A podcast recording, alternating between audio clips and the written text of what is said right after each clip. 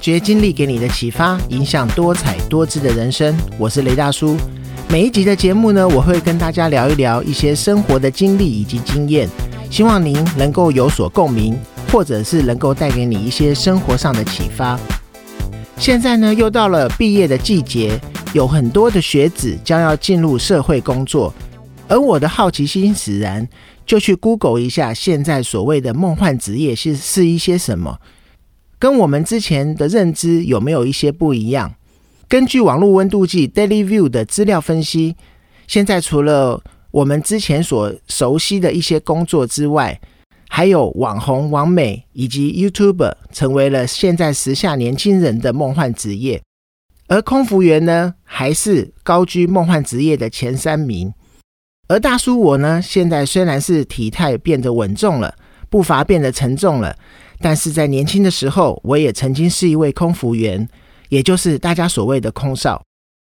现在我就来跟大家聊一聊报考空服员的一些经历，以及在工作的时候的一些情况跟甘苦谈。大叔，我在当空服员的时候，现在回想起，应该已经是离现在二十年之前了，是我退伍后的第一份工作。我记得当初为了考空服员这个工作。呃，花了大概有半年的时间，都是在考试。在这个期间，为了还是希望有一些收入，还特别去加油站做加油员来赚钱。而说到为什么我要考空服员，当初想要报考的原因，其实非常的实际，也就是想要快一点赚钱，以及快一点存钱。我想这个也应该也是很多人报考空服员主要的原因之一吧。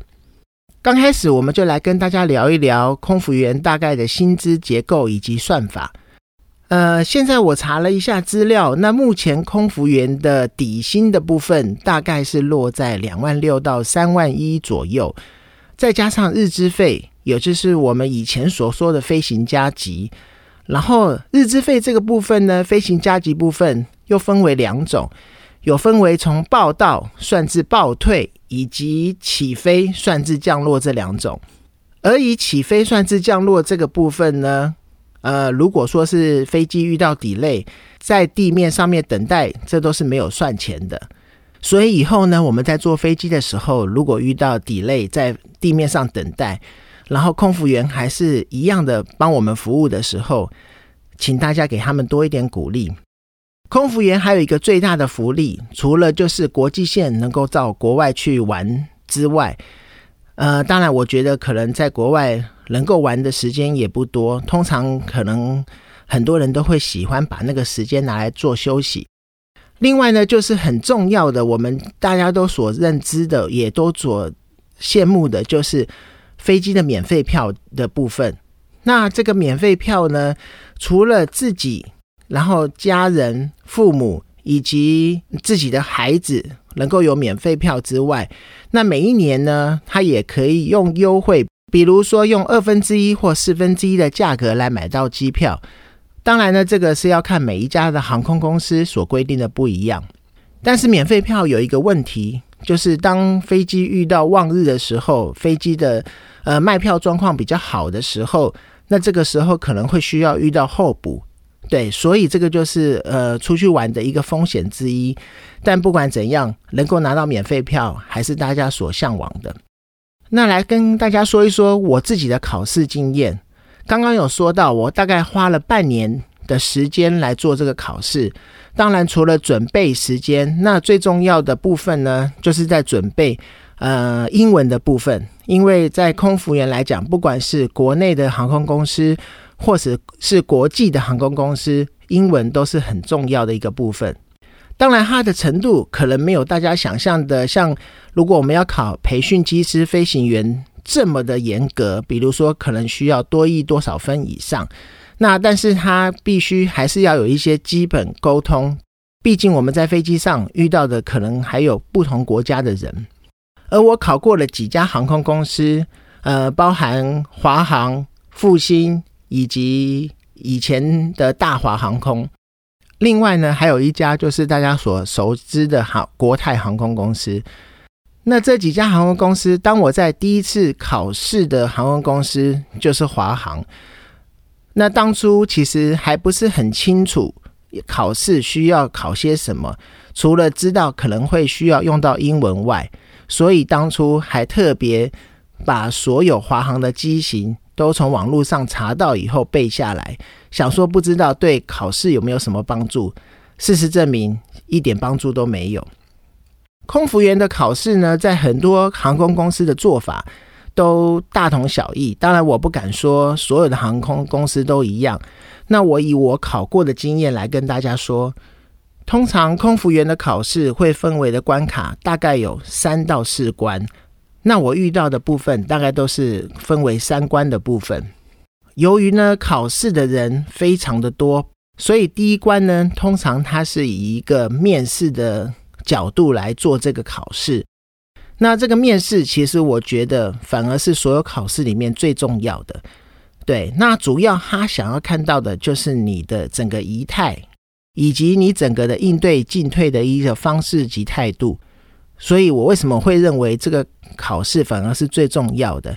因为通常呃，比如说可能报考的人数有两三千人。通常在第一关，可能就只剩下四五百的人，甚至更少的人会留到第二关。所以，为什么说这个考试是比其他的两关还要重要？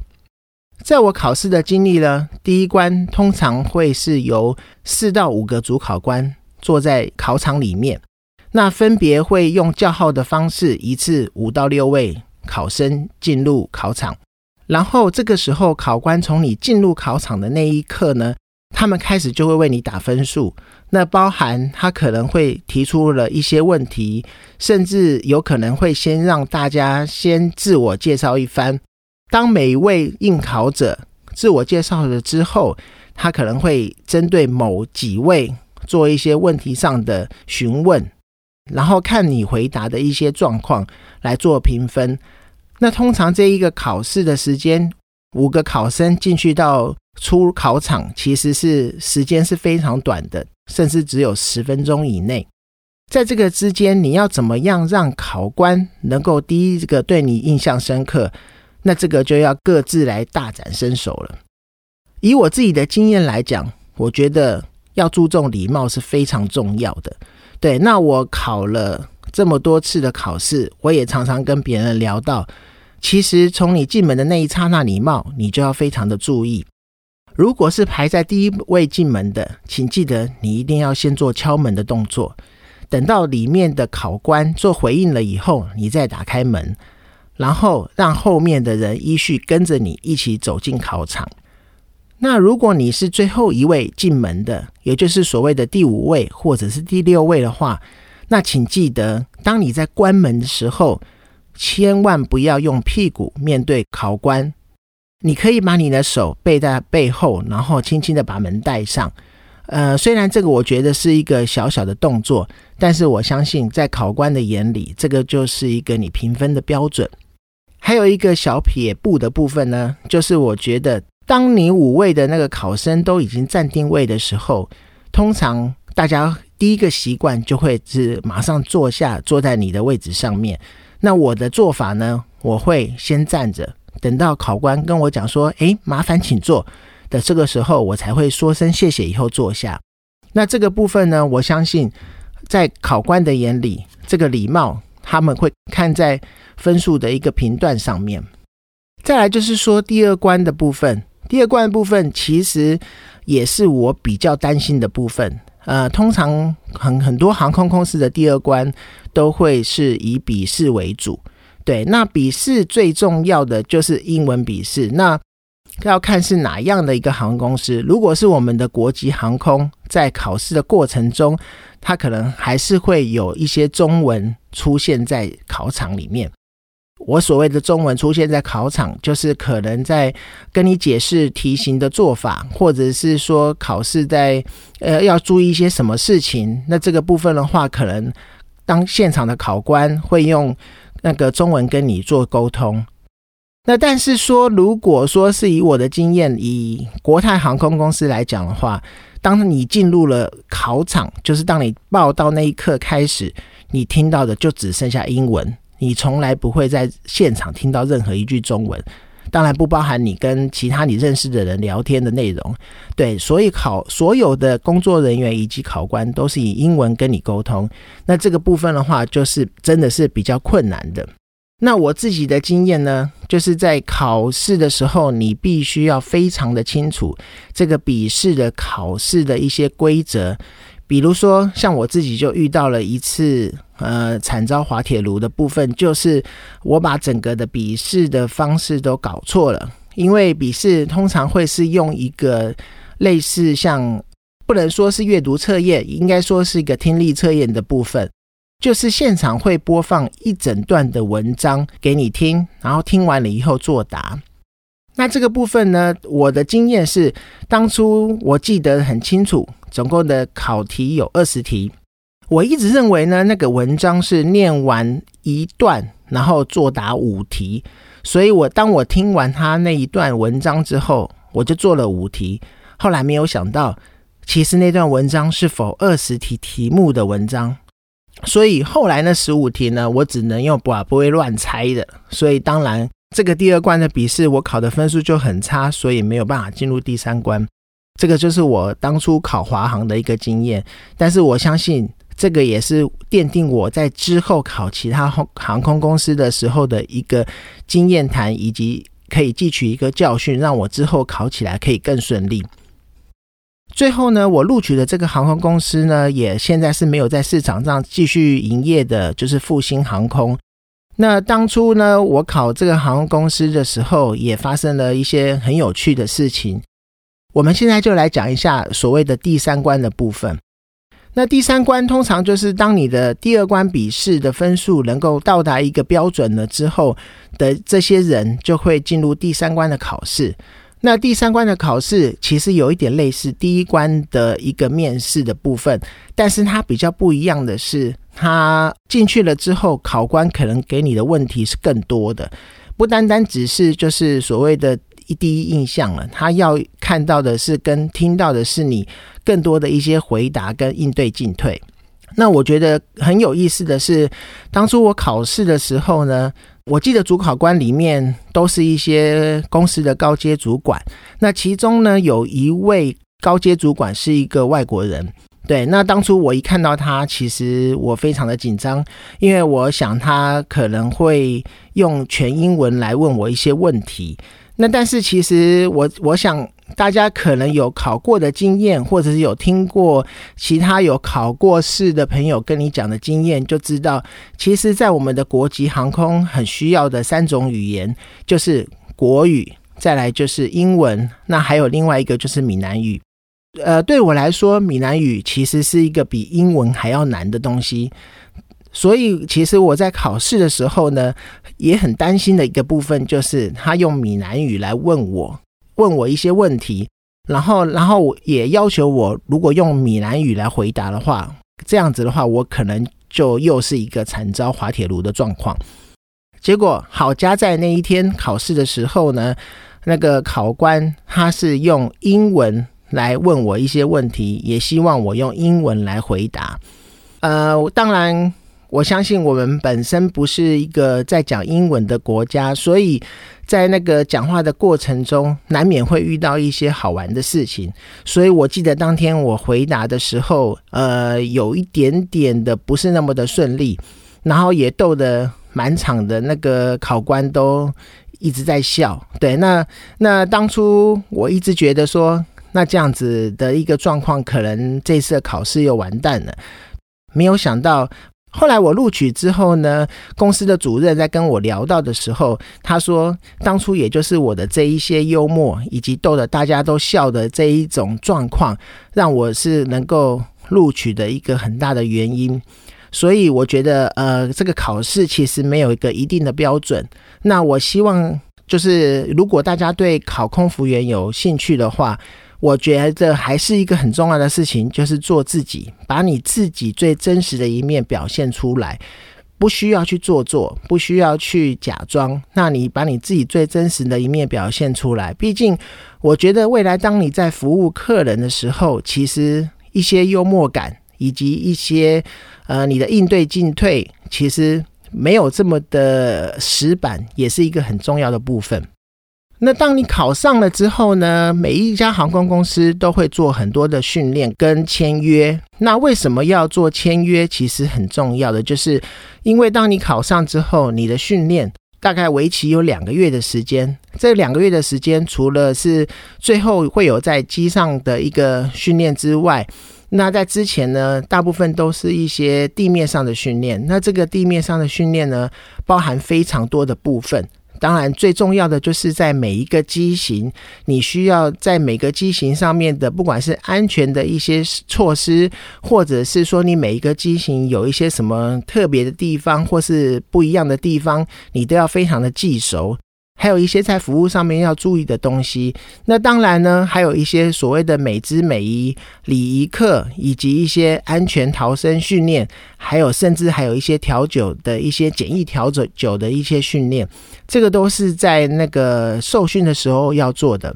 所以为什么要签约？因为当你在这个两个月的受训的期间，除了你可以拿到底薪，也就是薪水之外，那你的这些受训所所要花费的一些金钱，包含你就是整套的制服，然后还有你会另外带的一些附件，其实这些东西都是需要花钱的。对，那所以当你花了这些钱之后，他当然希望你能够签约，然后为公司服务，至少服务，比如说有的是两年、三年、五年。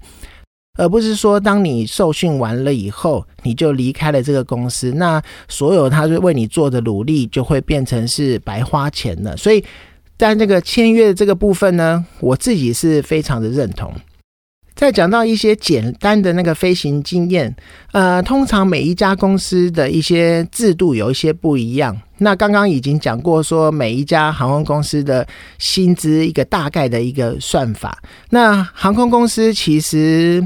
呃，在机上合作的一些伙伴，就是其他的空姐以及空少呢，呃，他们有不同的资历的。比如说，我们比较资深的，可能就是所谓的座舱长，对。那再来就是可能会有所谓的中年资的一些学姐或学长，那再来才会是就是比较年资比较低的一些一些空服员。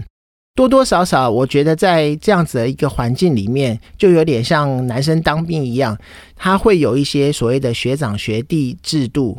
那目的，我觉得其实某些程度来看，我觉得它也算是一种传承。所以其实不要把它看得太严重。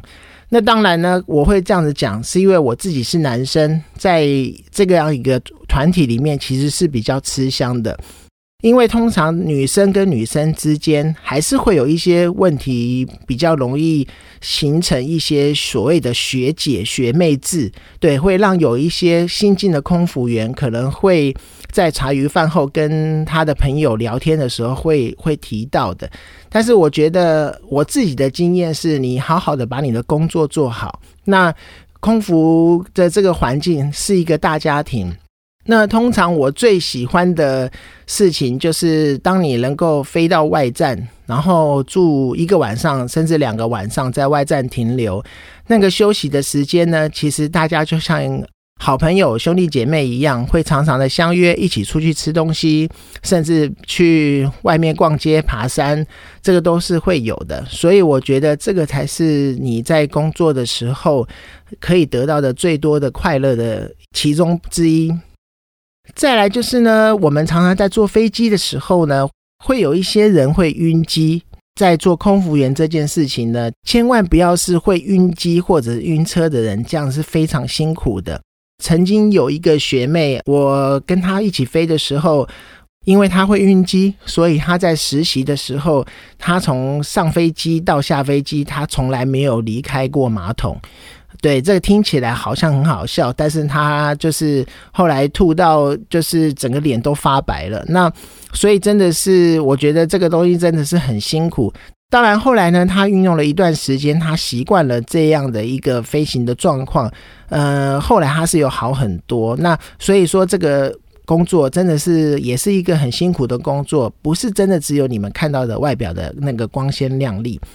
再来呢，我觉得啊，空服员啊，你最常会做到的一件事情就是离开家里时间很长。对，那当然以前我在飞行的时候，我们那个时候飞所谓的国际线的时间比较没有那么多，所以我们离开家的时间可能最多就是外站过一夜。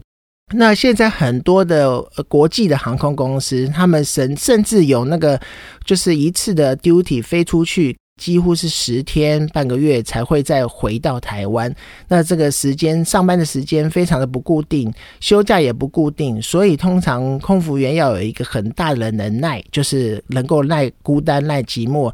因为当你放假的时间回到台湾的时候，这个时候你的一些好友可能都在上班，所以常常我们呃做空服员的，一起到了休假的时候一起出去玩的，还几乎都是空服员。还有一个我的经历就是，我觉得空服员有一件很重要的事情，就是永远要面带微笑。当你一到上班的时间，你不管是如何，都要把你的笑容能够挂在脸上，这样子你在服务乘客的时候，乘客才可以感受到的你的一个诚恳。所以我觉得这个部分呢，其实也影响我之后很深。那。我后来不管在任何的工作以及在生活上面，我我看到任何一个人，不管是陌生人或是我认识的人，我永远都会面带微笑。最后呢，我要跟大家再说一说，空服员呢不只是在外表光鲜亮丽，其实是有非常多专业的部分。那这些专业的部分，其实是在受训的时候都会去学习到的。第一个就是当你遇到的状况的时候的那个安全疏散这个部分呢，也就是大家为什么在飞机起飞前的时候会看一段影片。那这个影片里面会教大家如何的使用救生衣，然后也会告诉大家飞机上面的那个紧急出口有哪一些，那紧急的指示灯在哪里。这些都是为了，如果当飞机发生一些状况的时候，我们要如何能够在最快的时间内找到逃生的方式。那再来呢，就是一些简单的消防以及急救的部分。那讲到急救的话呢，我们在受训的时候，其实都会拿到一些急救的证照。那这个证照呢？可以要学到的东西，就是一些基本的 CPR 操作，以及一些简单的包扎跟一些简单的一些伤痛处理。那所以我觉得呢，空服员真的不只是一个高级的服务生，更是有一份专业的工作。那也在这边也给也跟各位朋友说，如果说下一次当你们有机会坐飞机出去玩的时候，多给服务员，或者是我们在飞机上的空服员一些微笑，也多给他们一些鼓励，然后感谢他们能够在我们这个整个航程、整个飞行的途中，能够给我们最好的服务，让我们能够顺利的到达我们想要去的地方。最后呢，大家如果有兴趣知道一些空服员有趣的事情，以及大叔我在做空服员的时候有没有遇到一些更有趣的状况，还有一些空服员的小知识的话，可以告诉我。然后呢，大叔我会在下一次的节目或是之后的 podcast 节目，跟大家再分享我在做空服员的一些有趣的事情，发掘经历给你的启发，影响多彩多姿的人生。我是雷大叔，跟你分享生活经验以及我的启发，以及在生活中大小事情我的看法。或许你有一样的经历，可以引起共鸣；或许没有一样的经历，也可以透过我的分享得到一些收获。谢谢你的收听，我们下次见。